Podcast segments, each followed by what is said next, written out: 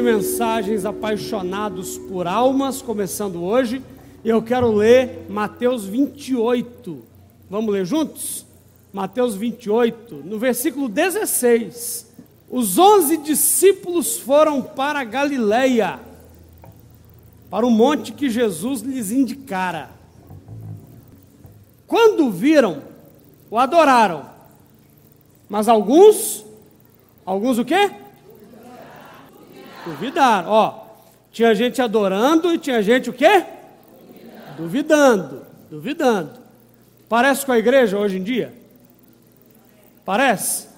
Enquanto alguns estão adorando, outros estão duvidando. Mas vamos lá. Então Jesus aproximou-se deles e disse: Foi-me dada toda a autoridade nos céus e na terra. Ó, oh, afirmação muito importante. Portanto, vão e façam discípulos de todas as nações, batizando-os em nome do Pai e do Filho e do Espírito Santo. 20 ensinando-os a obedecer a tudo que eu ordenei a vocês. E eu estarei, olha que promessa poderosa. E eu estarei sempre com vocês até o fim dos tempos. Amém, gente? Amém? Feche os seus olhos aí no seu lugar agora. Pai, nós queremos te pedir de uma maneira muito especial, que o Senhor fale conosco. Porque há muitas vozes falando. Nós saímos daqui e há vozes que falam com a gente. A voz da dúvida, a voz da incredulidade, a voz do desespero, a voz da tristeza, a voz daqueles que até têm boa intenção, mas não conhecem a tua palavra. São muitas vozes que nós possamos discernir qual é a tua voz, para ouvir a tua voz, para receber a tua direção para as nossas vidas em nome de Jesus. Amém. Jesus havia ressuscitado. Jesus havia ressuscitado. A morte não pôde vencê-lo. Será assim também com cada um de nós. Né? Uma vez que você entrega a sua vida a Jesus, a morte não pode vencê-lo. Posso ouvir um amém aí? Amém. Morte não pode vencê-lo. Você também ressuscitará no último dia. Essa semana eu falei né, sobre é, a primeira carta de Paulo aos, aos Tessalonicenses, ele fala disso. Né, naquele grande dia, os que morreram em Cristo subirão primeiro, e aqueles que estiverem vivos subirão logo em seguida e encontrarão com o Senhor nos ares, e todos nós seremos arrebatados porque a morte que não pôde conter Jesus também não poderá conter nenhum de nós que somos salvos em Jesus. Aleluia. Então Jesus estava ressuscitado, corpo de glória. Você também vai receber um corpo de glória, sabia? eu também vou receber um corpo de glória, cada um de nós. Esse corpo nosso dá defeito, esse corpo nosso é limitado, esse corpo nosso fica doente, esse corpo nosso engorda, esse corpo nosso começa a doer aqui, começa a doer ali, dói aqui, dói ali, né? O corpozinho, como diz o meu pai, pastor Antônio aqui, sem vergonha, né, irmãos? Esse corpo nosso é muito é, limitado, mas nós vamos receber um corpo de glória, um corpo glorificado. Tem alguns aqui que não gostam muito do nome. Tem uma boa notícia: você vai receber um novo nome. Um novo nome. Então, Jesus estava já em corpo de glória. O corpo de glória, ele é diferente. O meu corpo ele tromba aqui nesse púlpito. Jesus atravessava a parede. É o corpo de glória que nós vamos ter também. Então diz a palavra, volta lá no 16 para mim, por favor.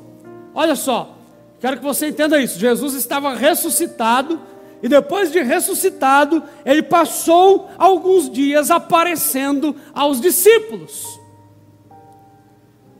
Eles foram, os onze, para a Galileia. Onze porque Judas já havia morrido foram para o monte que Jesus lhes indicara.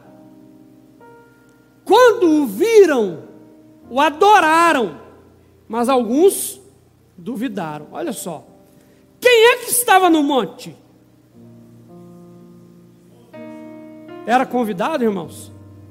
Ó, oh, esse aqui é a primeira vez que ele está vindo na igreja. Já que Jesus marcou lá no monte, eu vou levar ele também. Era visitante? Não.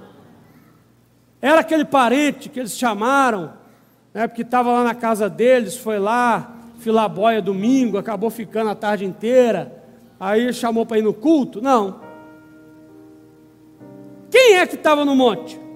Os onze que andaram com Jesus, que ouviram o evangelho da boca do próprio Jesus. Isso aqui até me dá um, assim, um, um refresco. Porque às vezes a gente está pregando aqui, pastor Lucimário, aí você vê aquela pessoa que está ouvindo aqui todo domingo, todo domingo, e parece que ela não acredita. Mas a Bíblia está dizendo que daqueles que andaram com Jesus, alguns duvidaram. Alguns duvidaram. Mas enquanto alguns duvidaram, outros adoraram. Ah, então eu quero saber de que grupo você faz parte: daqueles que adoram ou daqueles que duvidam? Você tem que decidir. Eu sou do grupo que adora, que reconhece Jesus, que entende a palavra, que recebe a palavra, que aceita a palavra, que procura viver a palavra ou eu sou do grupo que tudo que é dito eu duvido, tudo que é dito eu fico ali, será? Tudo que acontece na igreja, há sempre uma dúvida no meu coração. Alguns duvidaram, mas a maioria, eu creio, adoraram. Versículo 18. Então Jesus aproximou-se deles e disse: Foi-me dada toda a autoridade nos céus e na terra. Essa afirmação é importante, porque ela introduz o que ele vai dizer em seguida. Porque tudo o que ele vai dizer em seguida só pode ser dito por alguém que tem a autoridade que ele tinha, que ele tem. Então ele diz: eu tenho, me foi dada. Não duvidem, tem alguns aqui duvidando, mas eu quero dizer: me foi dada toda a autoridade no céu e na terra. Portanto, o que eu vou dizer em seguida se baseia nessa autoridade que eu recebi. Quem entende isso, diga amém. Jesus não está falando aqui que ele tem toda a autoridade, irmãos, só para se gabar. Olha, vocês estão sabendo? Eu tenho toda a autoridade aí no céu e na terra. Não. Ele está construindo uma base para orientar, direcionar, dar um comando aos discípulos em seguida. Ele está dizendo: o que eu estou aqui agora orientando, direcionando, o comando que eu estou dando, é porque eu tenho autoridade no céu e na terra. E ele também está dizendo: eu transfiro uma parte desta autoridade para vocês eu transfiro uma parte desta autoridade para a igreja.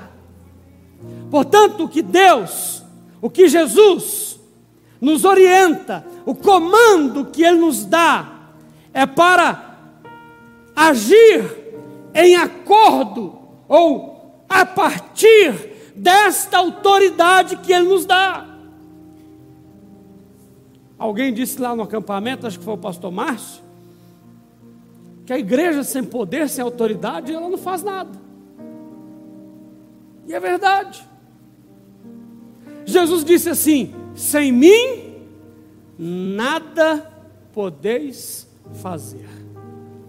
Sem Jesus não tem culto, sem Jesus não tem manifestação de milagres, sem Jesus não tem cura, sem Jesus não tem célula multiplicando, sem Jesus não tem pessoas decidindo pelo batismo, sem Jesus não tem conversão, sem Jesus não tem família transformada, sem Jesus nada nós podemos. Então ele, ele tem toda a autoridade. E é no uso dessa autoridade que ele nos orienta. Olha só, versículo agora 19. Vão e façam discípulos de todas as nações. Eu sempre digo, alguns já ouviram eu dizer isso, que aqui tem duas coisas: qualidade e quantidade. Diga assim comigo: qualidade e quantidade. Então, qualidade: que tipo de pessoa Jesus espera que eu seja e que você seja. Está aqui, ó, discípulo. Que tipo de pessoa Jesus espera que você seja, que eu seja? Discípulo. Qualidade. Então Jesus não está procurando frequentador de igreja, Jesus não está procurando membro que está com o seu nome escrito no hall de membros de uma igreja, Jesus não está procurando alguém que tenha um título, seja de é, auxiliar ou de diácono ou uh, de líder de um grupo, não. Jesus está procurando discípulo. Porque discípulo não tem nada a ver com cargo, discípulo tem a ver com encargo. Você entende a diferença? Cargo é uma posição, cargo é um título pelo qual eu sou conhecido. Cargo é uma nomeação. Encargo é uma missão. O cargo eu posso perder, o encargo eu não perco nunca. Porque o título alguém tira de mim, mas a missão que Deus me dá, ninguém tira de mim. Amém? Aleluia. Então, duas características da igreja que Jesus está fundando: qualidade, ele quer discípulos, discípulos. Diga assim comigo, discípulos. Segundo, todas as nações. Eu pergunto a você: todas as nações é pouca gente ou é muita gente? É muita gente. Então, tem aquela pessoa que pensa assim: ah, eu prefiro uma igreja com pouquinha gente. Não, você está querendo uma célula, tem aqui na igreja também. Tem célula aqui. Boa notícia, tem célula. É, eu quero aquela igreja com pouquinha gente, porque aí a gente pode fazer amizade, né? A gente pode, a gente tem a oportunidade de cantar. Pronto, é a célula. Você está querendo uma célula. Porque a igreja de Jesus não tem essa de pouquinha gente, não. Ele quer discípulos de todas as nações. Ele quer muita gente. Ele quer quantidade. Ele quer qualidade e ele quer quantidade. Então aqui está a missão da igreja. Diga assim comigo: a missão da igreja. Fazer discípulos, qualidade de todas as nações, quantidade. Jesus quer discípulo e Jesus quer muito discípulo. Não é pouco, não, é muito. Agora, como fazer isso? Pergunta para mim assim: como fazer isso, pastor? Eu estou pregando aqui sobre apaixonados por almas. Empresta o microfone aí. Eu já disse aqui quando eu anunciei essa série que o coração do homem, o coração do homem bate mais ou menos assim, ó.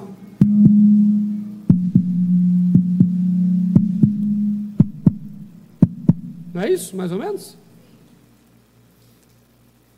Eu não sabia, estava falando aqui, mãe, que eu não sabia que o coração de bebê bate assim. Não sei se é desespero para nascer, né? Aí quando eu vi lá a primeira vez eu fiquei preocupado. Ela disse que é normal, normal, né? Mas o homem já adulto e tal. Agora, eu acho que o coração de Deus, ele deve bater mais ou menos igual o do bebê, só que é almas, almas, almas, almas, almas, almas,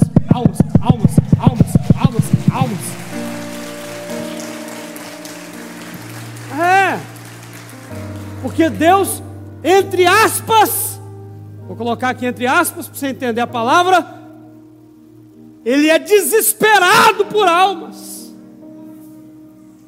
Então estou falando sobre isso. Como é que a gente cumpre então a grande comissão do ID fazer discípulos de todas as nações? Como? Primeira coisa, diga assim comigo: batizando-os. Quem aqui já é batizado? Deixa eu ver. Então você já deu o primeiríssimo passo para ser discípulo. Esse é o passo mais elementar e fundamental. O diabo tenta inverter, né? Depois que você já tiver maduro, depois que você já tiver corrigido a sua vida, depois que você já tiver casado, depois que você já tiver feito isso, aquilo, aí você batiza. Não, batismo é o primeiro passo. É o primeiro passo. E hoje eu estou sabendo que tem alguém querendo batizar hoje aqui.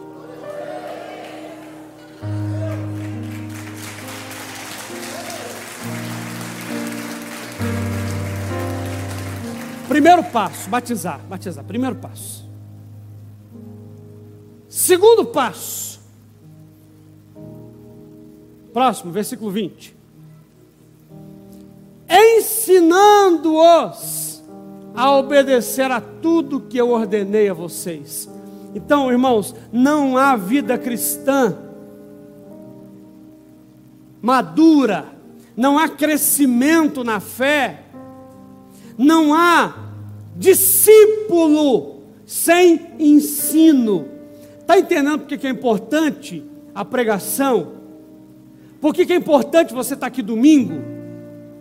Eu já disse, quarta-feira é um culto de oração. Domingo é um culto de adoração, de ensino.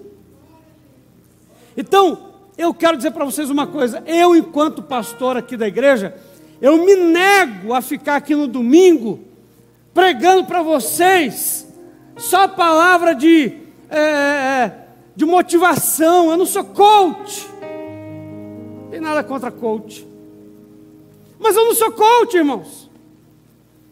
Eu vou ficar aqui, ó, oh, hoje eu quero pregar sobre cinco passos para você ter uma vida maravilhosa. Não, isso aí você assiste no YouTube. Eu quero pregar, eu vou falar hoje sobre cinco passos para você ser um discípulo de Jesus. Porque para ser discípulo, você tem que ser ensinado. Ensinado a quê? A obedecer a quê? A palavra de Jesus. Então, para você obedecer a palavra, você tem que conhecer a palavra. E se eu não prego a palavra, você pode não conhecê-la. E se você não conhece, porque eu não prego, a culpa de você não conhecer recai sobre mim.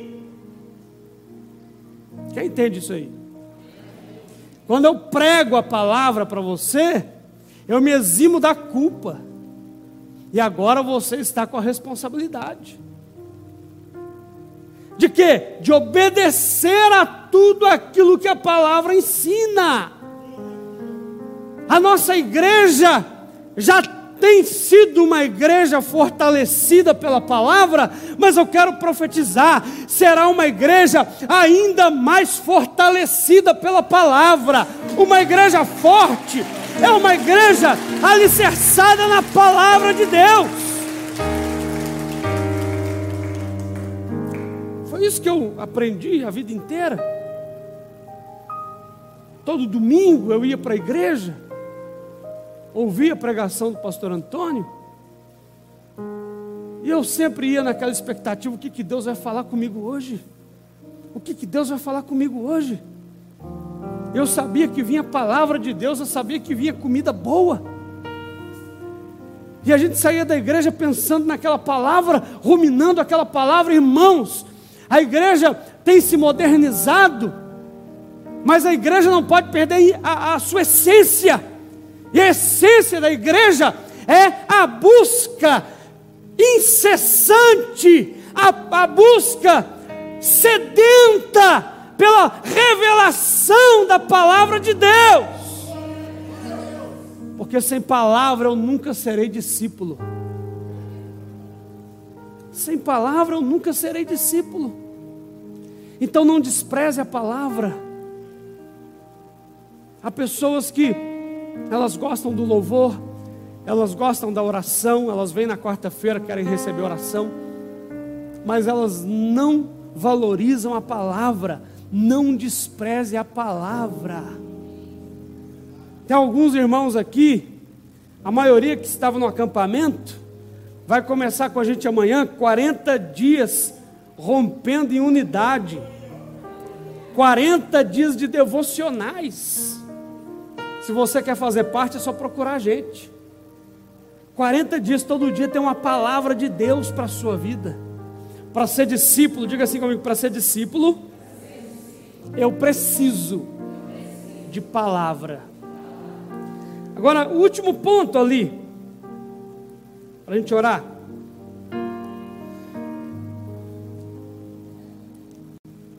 E eu estarei sempre com vocês. Ou, em outra versão, estarei com vocês todos os dias. Todos os dias. Até o fim dos tempos. O que é alguém que está com você todo dia? Deixa eu perguntar aqui. Alguém que está com você todo dia é alguém que anda com você? É alguém com quem você anda? Sim. Então, estar comigo todo dia significa andar comigo, significa frequentar os lugares que eu frequento, significa se assentar nas mesas que eu me assento. Então, se eu ando com Jesus todo dia, eu estou onde Ele está. Então, como pode alguém que anda com Jesus todo dia vim na igreja uma vez no mês. Não, essa pessoa não está com Jesus todo dia. Não está. Como que pode alguém que anda com Jesus todo dia orar lá uma vez ou outra?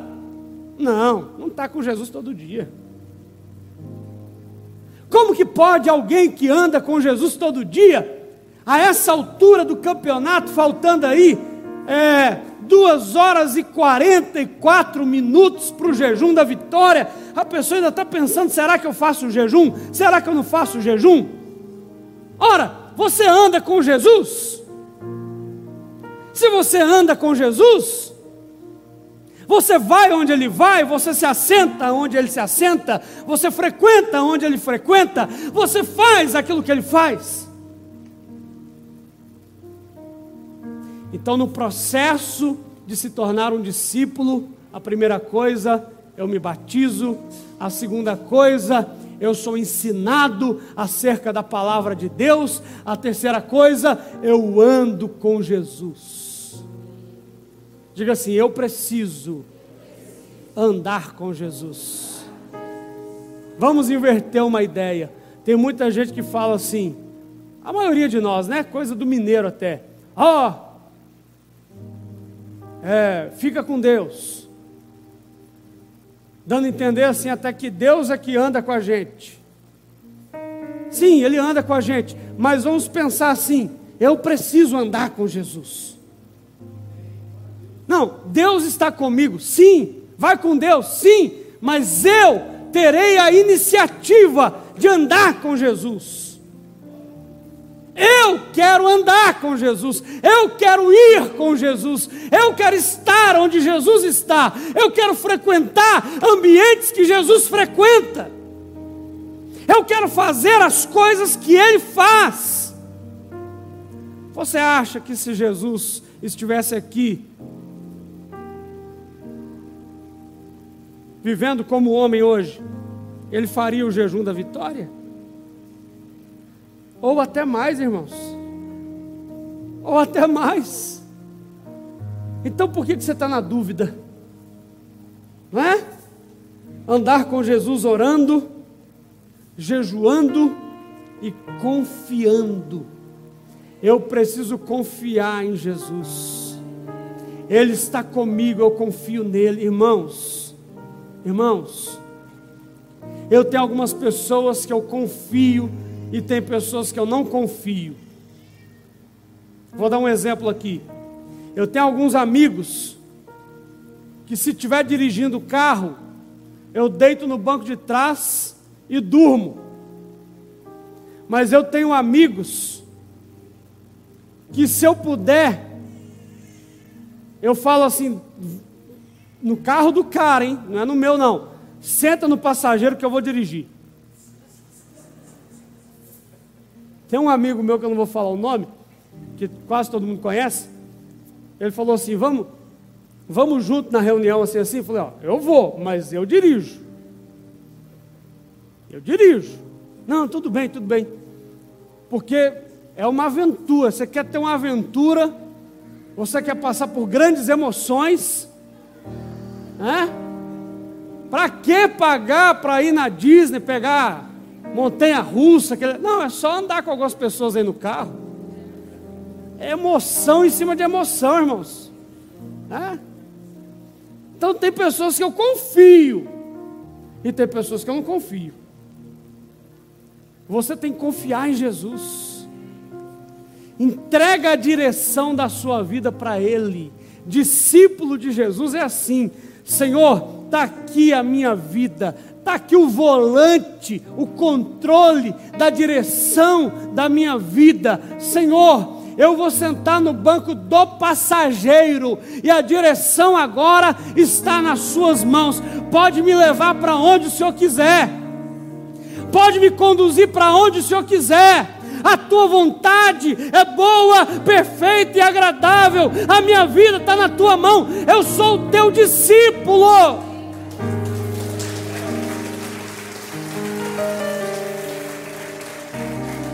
Agora, se nós estamos falando de apaixonados por almas, significa que Jesus nos chama para essa missão a missão de fazer discípulos batizando, ensinando, ensinando a praticar a palavra e também ensinando a andar com Jesus.